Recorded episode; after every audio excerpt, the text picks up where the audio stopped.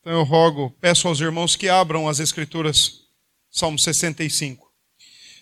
Então vamos orar pelas crianças e elas vão lá para o momento delas de estudo das Escrituras. Senhor, abençoe a vida destas crianças.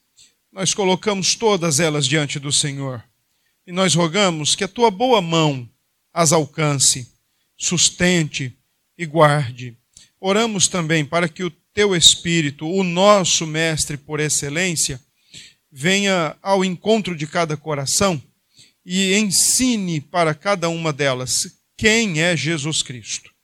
E que elas possam atingir, então, o conhecimento necessário do Senhor Jesus, para que, em tempo oportuno, professem fé, confiança no único e suficiente Senhor e Salvador Jesus. Essa é a oração que nós fazemos e oramos em Cristo Jesus. Amém. Irmãos, Salmo 65. Duas semanas atrás nós é, utilizamos o Salmo 58 e como nós estamos é, nos valendo desse livro, então nessa noite nós vamos para o Salmo 65. Não estamos fazendo aqui uma exposição salmo por salmo sequenciada, e sim aleatória, embora preservemos aí a, a ordem numérica, né, crescente. Salmo 65. Vamos ler, vamos prestar atenção no que diz aqui o, o salmista. A ti, ó Deus, confiança e louvor em Sião, e a ti se pagará o voto Ó, oh, tu que escutas a oração, a ti virão todos os homens, por causa de suas iniquidades. Se prevalecem as nossas transgressões, tu nulas perdoas. Bem-aventurado aquele a quem escolhes e aproximas de ti, para que assista nos teus átrios. Ficaremos satisfeitos com a bondade de tua casa, o teu santo templo com tremendos feitos nos respondes em tua justiça. Ó Deus, Salvador nosso, esperança de todos os confins da terra e dos mares longínquos, que por tua força consolidas os montes, cingido de poder, que aplacas o rugir dos mares, o ruído das suas ondas e o tumulto das gentes. Os que habitam nos confins da terra, temem os teus sinais, e os que vêm do Oriente e do Ocidente, tu os fazes exultar de júbilo. Tu visitas a terra e a regas, tu a enriqueces copiosamente. Os ribeiros de Deus são abundantes de água. Preparas o cereal, porque para isso a dispões, regando-lhe os sulcos, aplanando-lhe as leivas, tu a amoleces com chuviscos e lhe abençoas a produção. Coroas o ano da tua bondade.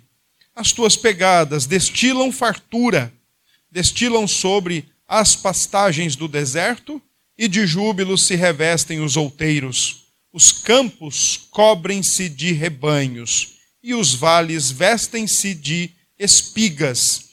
Exultam de alegria e cantam. Amém. Mais uma vez, nosso bondoso Deus, nós nos colocamos neste lugar, lugar que o Senhor separou e nos deu para que possamos nos reunir e te servir.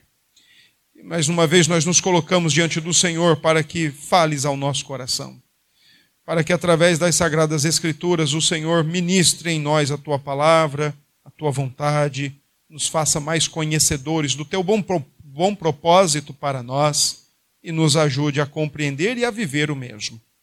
É assim que oramos, Senhor, agradecidos em nome de Jesus. Amém. Irmãos, o Salmo 65 é um salmo daqueles que tem a intenção de mostrar, primariamente, duas questões muito objetivas, muito fáceis. A primeira delas é um salmo que nos ensina a ter um coração grato diante de Deus. Um coração contente, um coração que vive em felicidade.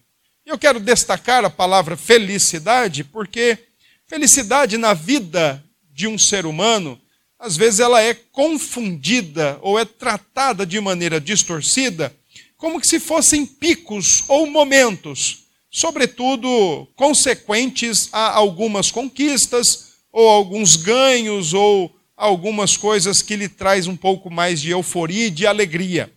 Felicidade, de acordo com o ensino bíblico, é um ato contínuo. Felicidade nas Escrituras tem o nome de gratidão. Por exemplo, em tudo dai graças, era isso que Paulo dizia aos Tessalonicenses e, consequentemente, a nós. Em tudo dai graças, por dois motivos. Porque isso é bom, é agradável diante de Deus. Mas, além do mais, é a vontade de Deus para nós. Um coração grato. A palavra felicidade nas Escrituras também tem uma outra sinônima: contentamento. Quando Paulo diz aos Filipenses: Eu aprendi a viver contente em toda e em qualquer situação, e logo em seguida, então, ele lista as mais diversas situações e ocasiões da vida mas ao mesmo tempo ele diz: Olha, eu aprendi a viver contente.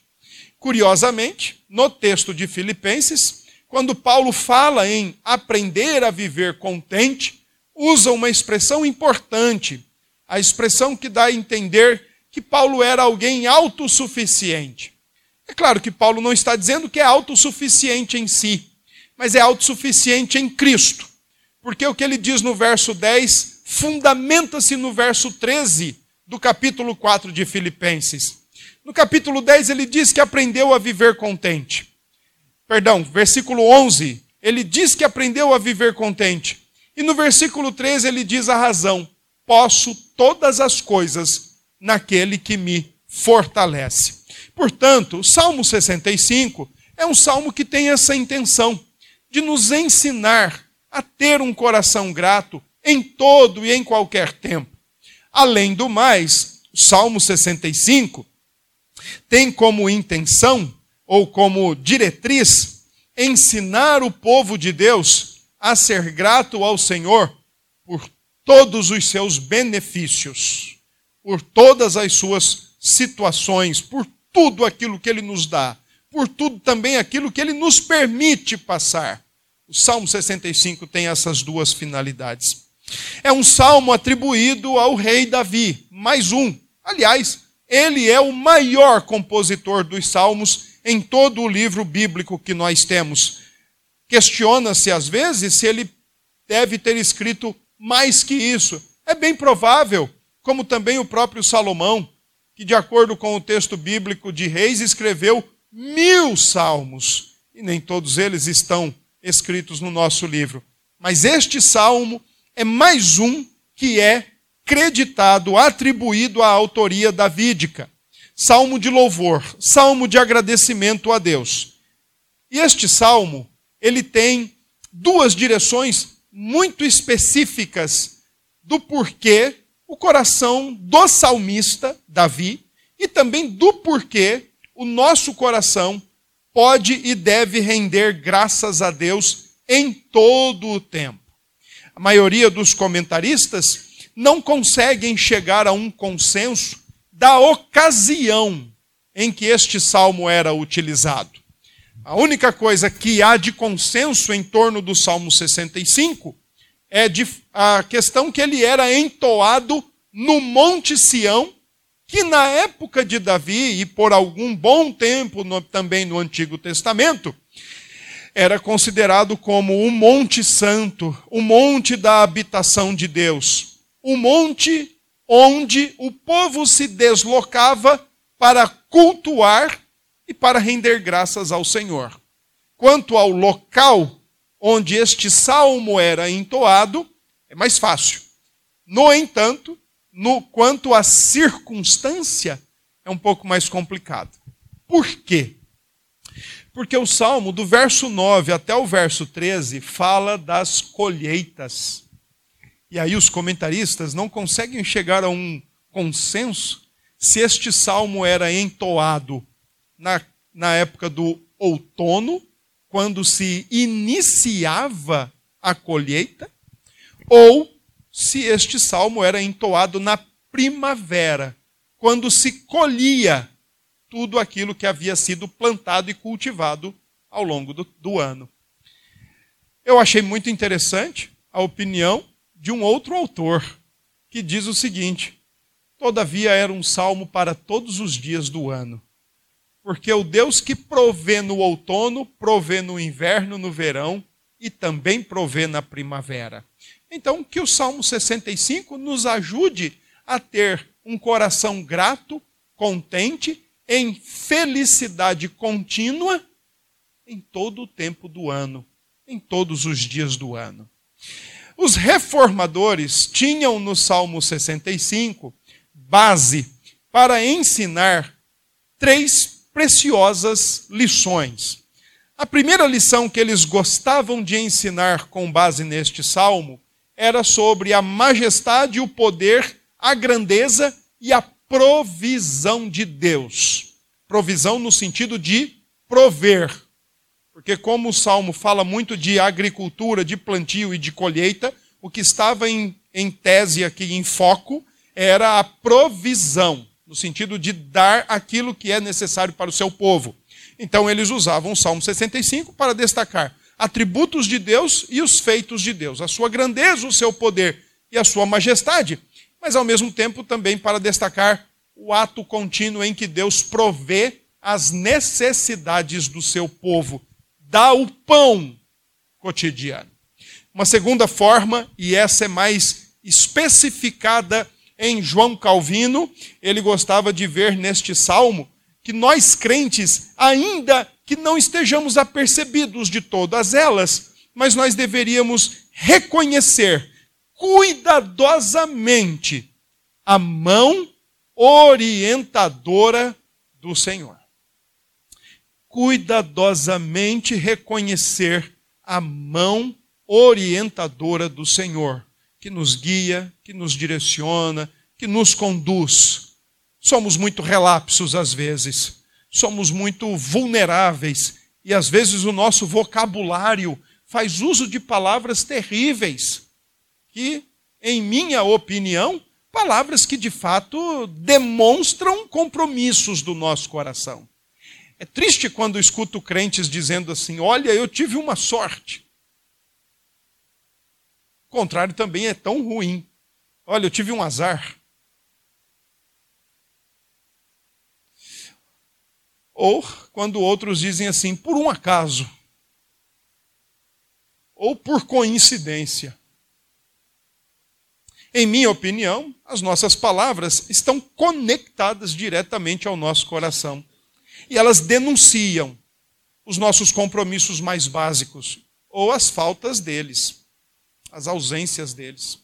Então, Calvino ensinava, a partir deste salmo, que nós crentes precisamos ser mais cuidadosos, mais dedicados a olhar para a maneira santa e sábia com a qual Deus nos conduz. E por fim, terceiro e último tópico ensinado pelos reformadores, a partir do Salmo 65, era indagar e fazer refletir sobre a nossa visão tão limitada quanto ao ser de Deus e ao cuidado que ele tem para conosco. Nós estamos o tempo todo tentando entender a bela imagem do lado de trás. Nós estamos o tempo todo a entender o quadro do lado de trás. Nós estamos o tempo todo olhando para o grande cenário da beleza da criação e provisão de Deus, mas sempre do lado de trás. Então a imagem sempre fica muito turva, sempre fica muito embaraçada, e nós não conseguimos ter uma visão clara do quadro geral. Mesmo porque nós estamos dentro da realidade, nós nunca vamos conseguir olhar como se estivéssemos fora dela. Assim, portanto, nossa visão é muito limitada. Talvez também seja por isso que o nosso vocabulário é comprometedor e a nossa maneira de aferir a boa mão de Deus na nossa vida, ela ganha momentos específicos, mas ela também deixa de ter, deixa de ter essa percepção em outros tantos momentos. Nossa maneira muitas vezes, de olhar e verificar a boa mão de Deus em cuidado com o seu povo, é muito condicionada à nossa circunstância, ao nosso momento e ao nosso estado de espírito. Se estamos bem, a mão de Deus está nos conduzindo. Se temos o que precisamos, a mão de Deus está provendo. Se estamos em paz, a mão de Deus está nos guiando. Mas o contrário parece ganhar aspectos de verdade. Se não temos, cadê a mão de Deus? Se não estamos em paz, cadê a mão de Deus? E se nem tudo vai bem, cadê a mão de Deus? Nossa visão é muito limitada. E o Salmo 65 nos ajuda a corrigi-la servindo assim como lentes que nos permite ver um quadro maior. Este salmo, nós vamos organizar agora a nossa observação a ele em três momentos. Do verso 1 ao verso 4, o, a oração de louvor do salmista Davi, pela comunhão que Deus estabelece com o seu povo. Louvor pela maneira como espiritualmente Deus abençoa o seu povo. Do verso 5 ao verso 8, nós vamos ver o louvor do salmista, a gratidão do salmista, porque reconhece que Deus está no controle de toda a natureza e de toda a criação. Bem diferente da cosmovisão das nações que circunvizinhavam o povo de Deus no Antigo Testamento. E do verso 9 ao verso 13, nós vamos ver a gratidão do salmista pela constante e generosa providência de Deus ao seu povo. Então vamos para o texto, verso 1 a verso 4. O verso 1 é de extrema dificuldade de tradução porque nós olhamos para ele já na nossa língua e com tantas versões em português que devemos confessar facilitam bem muito a nossa compreensão do texto sagrado, com a sua proposta de comunicar o que está no texto, mas nem sempre acontece como deveria. Para os irmãos terem uma ideia, o verso 1, num, num, numa tradução bem mais literal, nós leríamos assim: A ti, ó Deus, silêncio e louvor. A palavra que está aí, traduzida nas nossas versões por confiança, no hebraico é a palavra silêncio. E aí há uma discussão: peraí, mas o silêncio não louva, e o louvor nunca pode ser em silêncio. Então, como é que pode é, ser traduzido isso? E as nossas versões encontraram na palavra confiança a ideia de uma confiança quieta, uma confiança que não murmura, uma confiança que não reclama, uma confiança que não resmunga, uma confiança silenciosa, mas ao mesmo tempo louvor, que é dedicado, que é expresso ao Senhor em Sião, o Monte Santo. Aquele mesmo monte que no Salmo 121 o salmista diz: Eleva os meus olhos para para aquele monte, o Monte Sião. É nesse contexto que o salmista então agora diz o seguinte: Davi diz: A ti, ó Deus, confiança. Confiança porque eu vou colher o que eu estou plantando. O Salmo 65 tem no seu contexto a expressão de louvor dos agricultores em Israel. Israel era uma nação agrícola, era uma nação que vivia basicamente do plantio e da colheita. E aqui então o salmista diz: a ti, ó Deus, confiança e louvor em Sião, e a ti se pagará o voto. Provavelmente votos que eram colocados diante do Senhor, firmados com o Senhor, pelos próprios agricultores que, quando começavam o plantio, já faziam seus votos de entregar parte das suas colheitas ao final da colheita para o Senhor. Então, em Sião, a ti, ó Deus, seja o louvor, seja a glória, seja a honra, a adoração, mas também o cumprimento do voto, o cumprimento da palavra, no Monte Santo, no local onde o povo se congrega para adorar. Entretanto, no verso 2, 3 e 4, existem algumas expressões que dão a entender e apontam numa direção correta que é expressão de um povo redimido. Ao mesmo tempo que tem a ver com agricultura, tem a ver com redenção. Não é à toa que a Escritura, principalmente no Novo Testamento, chama a igreja de primícias, aplicando uma linguagem ah, agrícola em Israel para o povo de Deus. E o tempo todo mostrando que Cristo, por exemplo, é a primícia dos que dormem. Nós temos as primícias do Espírito. Então, em, em todo o tempo, o Novo Testamento está usando uma linguagem que era própria da agricultura para garantir o povo de Deus de certas verdades eternas. E aqui, por exemplo, verso 2: Tu escutas a oração e a ti virão todos os homens. Então nós confiamos em silêncio, louvamos o Senhor e pagamos o nosso voto, porque o Senhor escuta a nossa oração. É um Deus relacionável, é um Deus pessoal. E aqui está o primeiro tópico de uma relação estabelecida. Não era uma força impessoal e uma divindade impessoal, como os deuses do paganismo circunvizinhos a Israel. Mas é um Deus que se relaciona, é um Deus que se revela, é um Deus que convida o seu ser humano, a sua criação, para entrar em comunhão com Ele, para desfrutar dessa comunhão com Ele.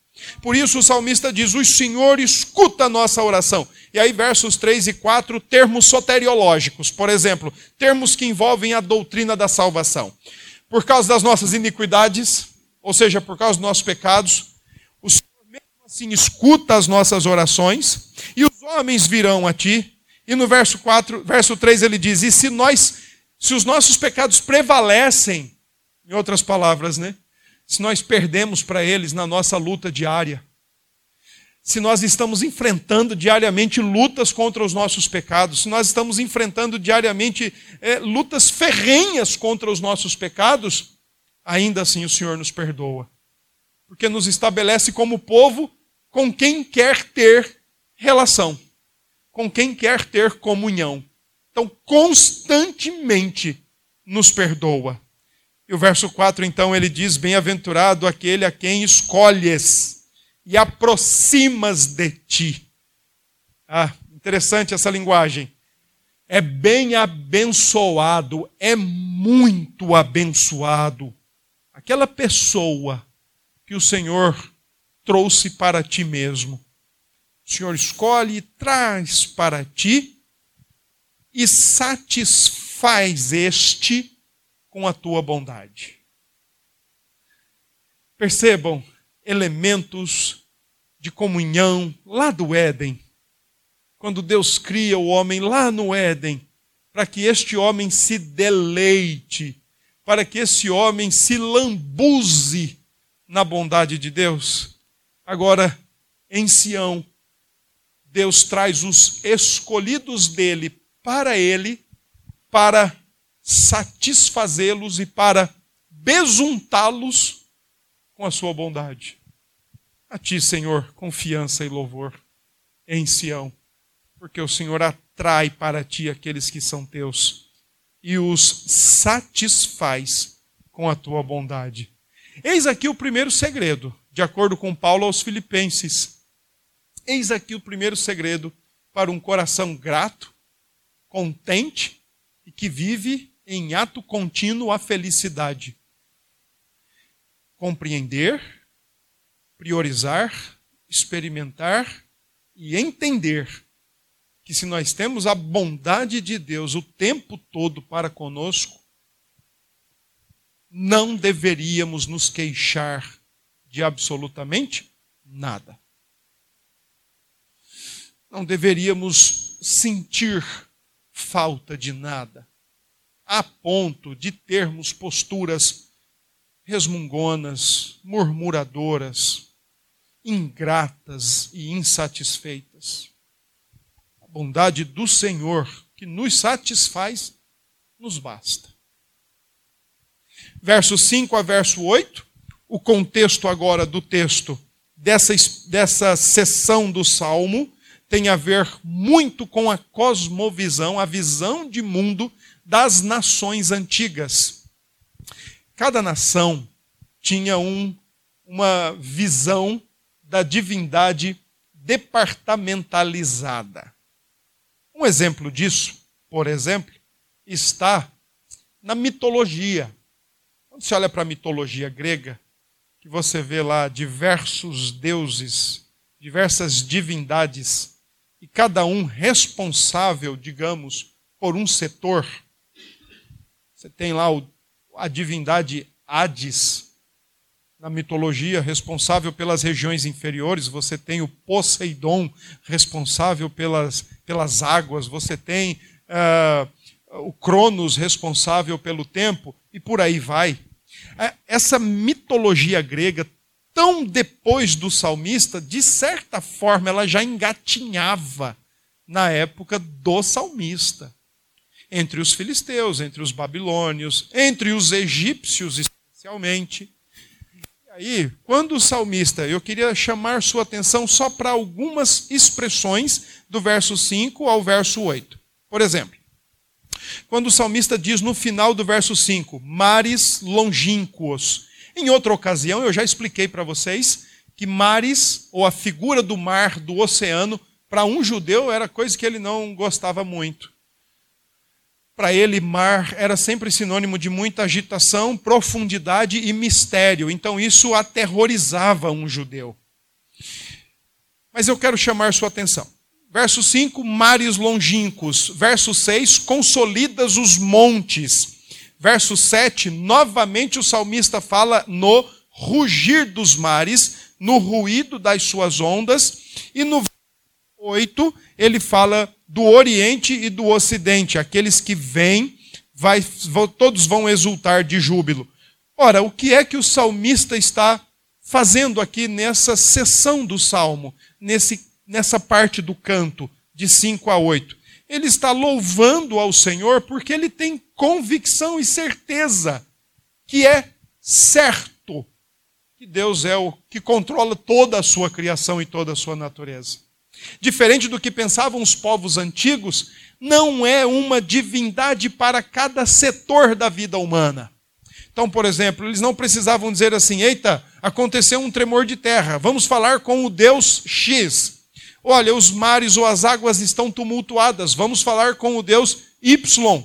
Para o salmista, como no Salmo 24, o mesmo salmista diz lá: do Senhor é a terra, toda a tua plenitude todos os que nela habitam. A percepção do salmista, portanto, é ele louva a Deus, ele agradece a Deus, porque na natureza nada foge ao seu controle. Ele é o Deus que aquieta os mares, como diz no Salmo 46, mas ele também é o Deus que faz tremer toda a terra com a sua voz. Salmo 29. Ele é o Deus que controla exerce total domínio e governo sobre toda a sua criação. Não são divindades. Não são departamentos e muito menos departamentalizadas.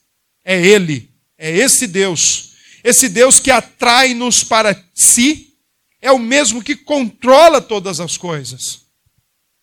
Tudo Nada foge ao seu controle, absolutamente nada. Nada, até mesmo aquelas coisas que nós entendemos que nós, seres humanos, por causa da nossa visão limitada, entendemos como trágico, como catástrofe, irmãos, aquilo não fugiu ao controle de Deus. Aquilo não fugiu ao seu consentimento. Aquilo não foi um escapar das rédeas ou um escapar dos volantes, muito menos um cochilo enquanto estava dirigindo o universo tem total, pleno controle sobre todas as coisas. Total. E o salmista, com toda a convicção, louva a Deus por isso. Nós não temos controle algum. Pensamos que temos. Brincamos de pensar que temos. Nos permitimos iludir que temos controle de qualquer coisa. Ah, lê do engano, irmãos. Só Ele tem controle sobre tudo e todos. Só Ele. Só Ele diz aos mares para se, acalmar, se aquietar. Só Ele estende suas mãos e, e as terras tremem ou param de tremer. Diz o autor de Hebreus que o Senhor Jesus sustenta todas as coisas criadas nesta, neste universo pela palavra do seu poder. Versos 9, verso 13, aí então, a gratidão do salmista, o louvor, a oração de gratidão do salmista pela constante e generosa provisão de Deus. No verso 9, o salmista diz para o Senhor: Tu, tu visita a terra e a regas, tu a enriqueces copiosamente. Os ribeiros de Deus são abundantes de água, preparas o cereal, porque para isso a dispões. É bem interessante, uh, um autor já de um certo tempo atrás escreveu um livro muito legal, que todos vocês poderiam talvez gastar ou investir, melhor dizendo, alguns dias lendo ou algumas horinhas lendo. Povo, terra e Deus. A relação que o Antigo Testamento apresenta nessa uh, uh, entre o, o Deus Criador e Redentor, o seu povo escolhido específico e a terra onde eles estão habitando. Muito interessante o livro. E uma das teses deste autor é que o, a produtividade da terra serviria como termômetro para que o povo entendesse a sua relação com Deus. Se a terra produzisse, é porque Deus estava abençoando seu povo.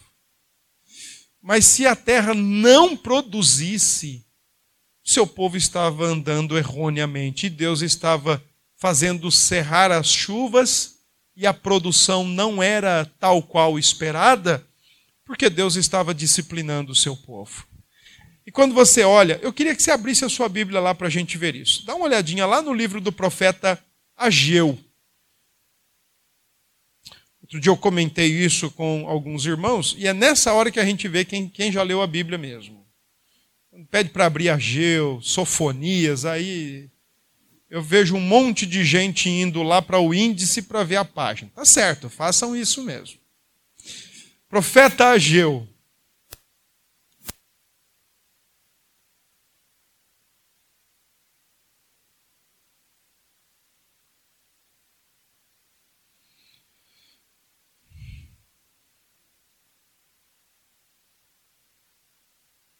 quero explicar para vocês o capítulo 1 de Ageu.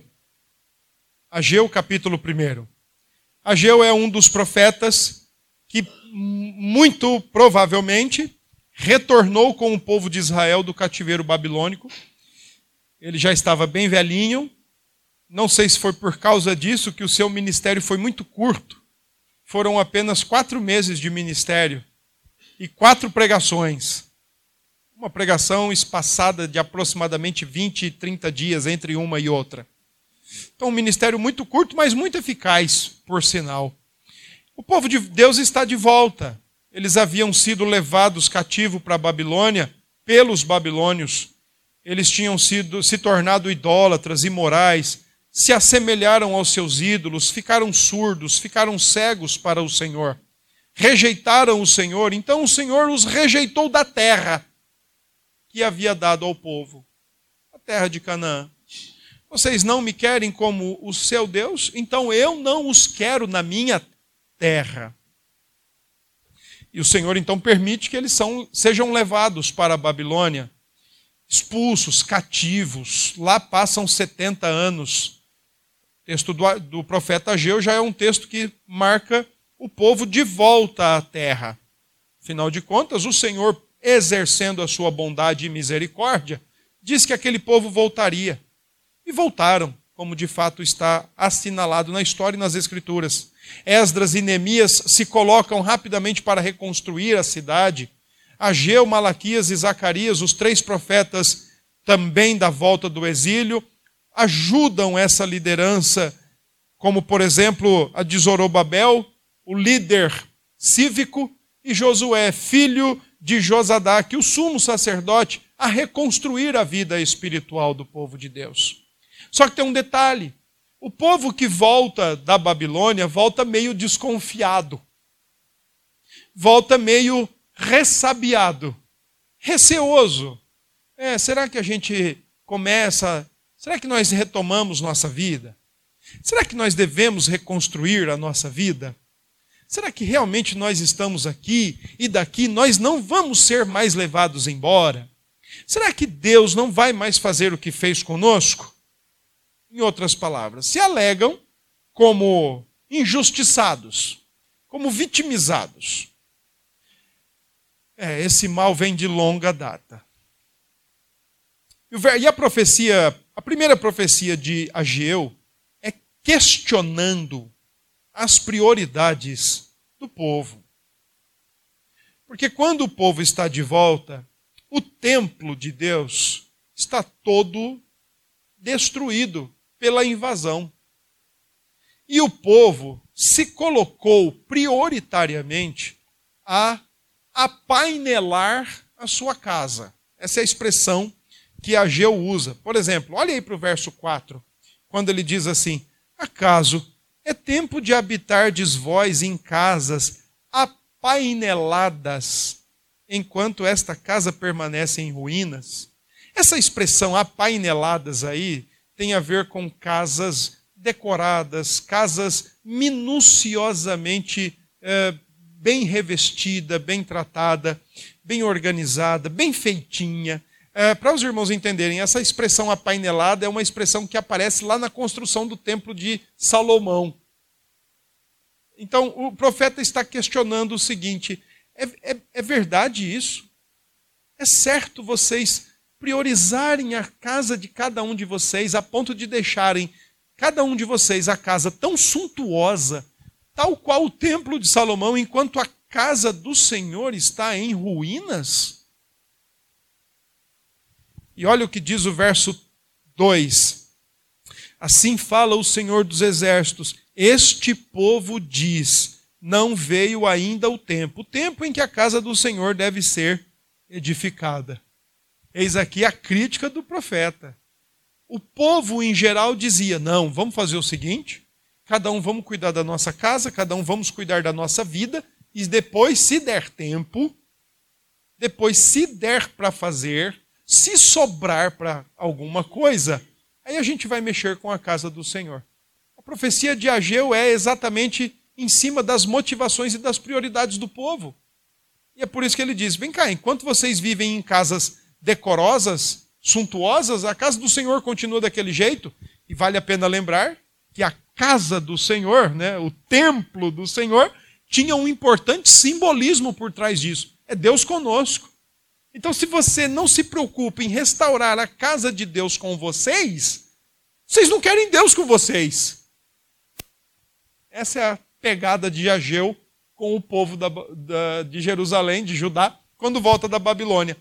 Ato contínuo, ou consequentemente, por duas ocasiões, verso 5 e verso 7, o Senhor diz àquele povo: considerai o vosso passado. Prestem atenção. Considerai o vosso passado. E aí, olha o que diz o verso 10. Por isso, os céus sobre os montes, sobre vós, retêm o seu orvalho, a chuva, e a terra e, sobre os, e, e os seus frutos.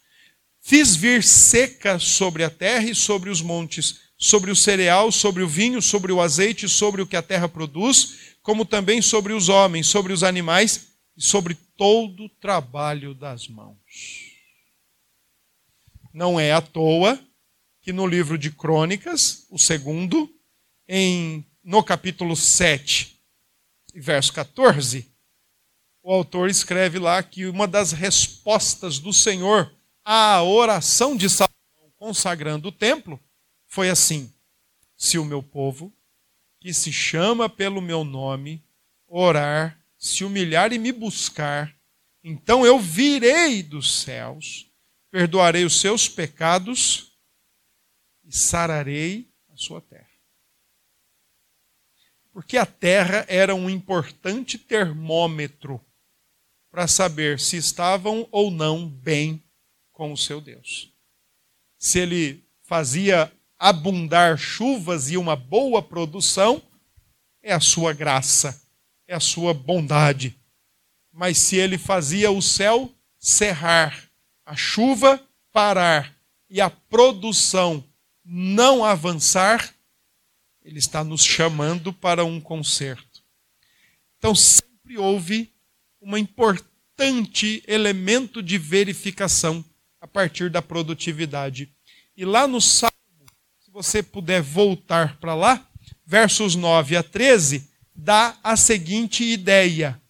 O salmista está agradecendo a Deus por, sua, por seu constante cuidado e generosidade da seguinte forma: a maneira como o salmista faz aqui o, a, a figura de imagem com a qual ele diz, por exemplo, olha, regando-lhe o suco, aplanando-lhe as leivas, tu amoleces com chuvisco e lhes abençoa a produção, verso 10.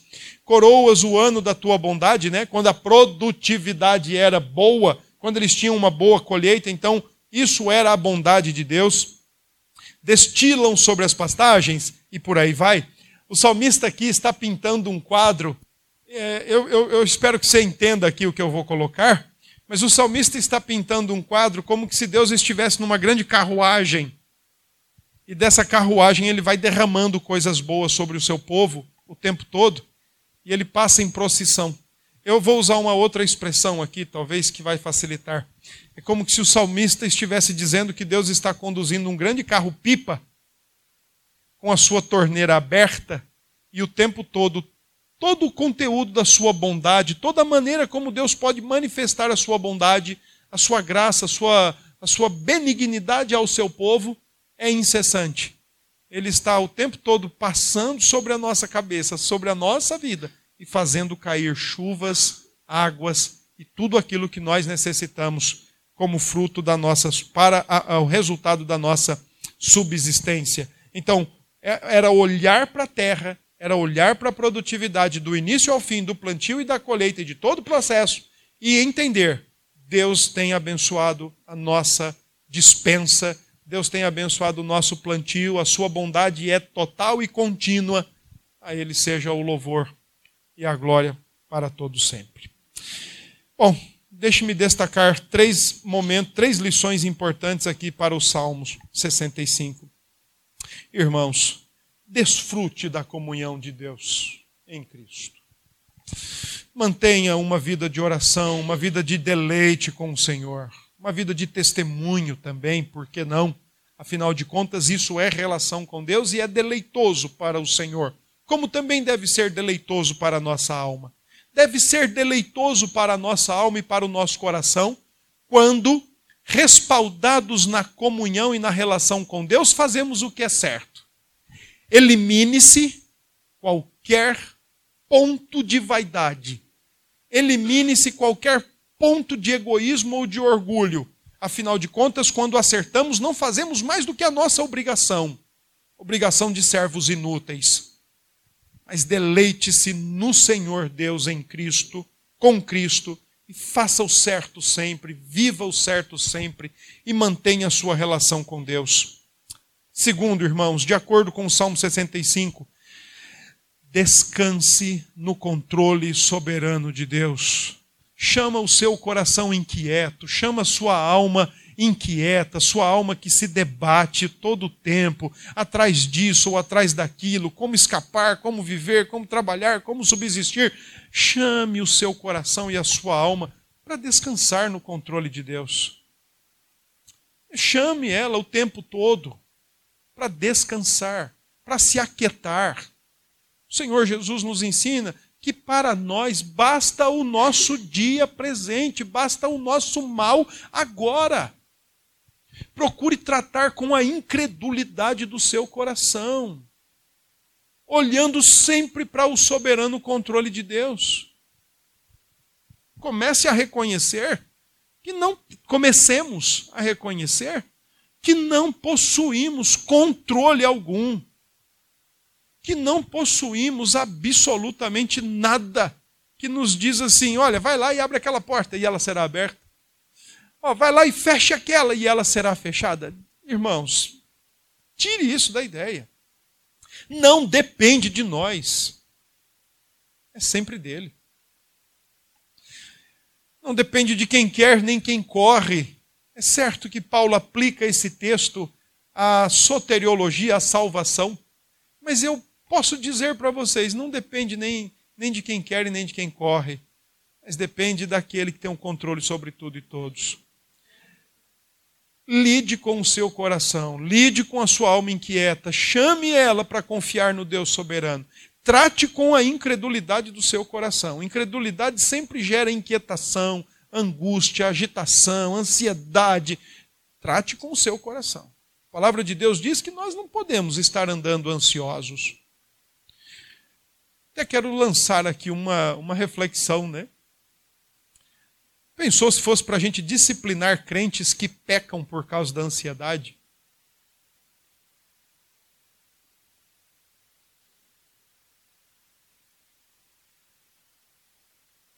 Pensou se nós tivéssemos que discipliná-los por causa disso? Porque estão ansiosos. E quando estão ansiosos, toda uma, uma sorte de sintomas, palavras e atitudes são desencadeadas por causa dessa ansiedade. Chame o seu coração para confiar, para descansar no controle soberano de Deus. Três, dependa o tempo todo da provisão de Deus. Que bom que você trabalha, que bom que você estuda, que bom que você se formou, bom que você está no mercado de trabalho, que bom que você tem o seu comércio, que bom que você tem a sua aposentadoria, fruto de tantos anos de trabalho, que bom que você tem tudo isso. Mas isso tudo é fruto da graça de Deus. É fruto da bondade de Deus. Não bata no peito e diga, ah, eu conquistei. Calma. Cuidado com isso. Eu fiz por onde? Eu fiz por merecer. Calma com isso. Seja menos. Menos. É a bondade de Deus o tempo todo. É a provisão de Deus o tempo todo. O que nós temos é o que Ele quer nos dar. O que somos é o que Ele nos quer fazer. E o que não temos, irmãos, longe de nós um coração descontente, um coração infeliz por aquilo que não se tem. Porque para quem já provou a bondade de Deus, já provou tudo. Então não permita haver confusão na sua mente, no seu coração, da forma como vais ah, verificar se Deus está sendo bom ou não com você. Não troque os objetos para isso. Que bom que o Senhor Jesus é a provisão de Deus para o nosso pecado, é a provisão de Deus para a nossa confiança no soberano Deus e é a provisão de Deus para o nosso pão cotidiano. O pão diário é também o pão da vida. O pão da vida é o pão diário. Que Deus nos abençoe em Cristo Jesus.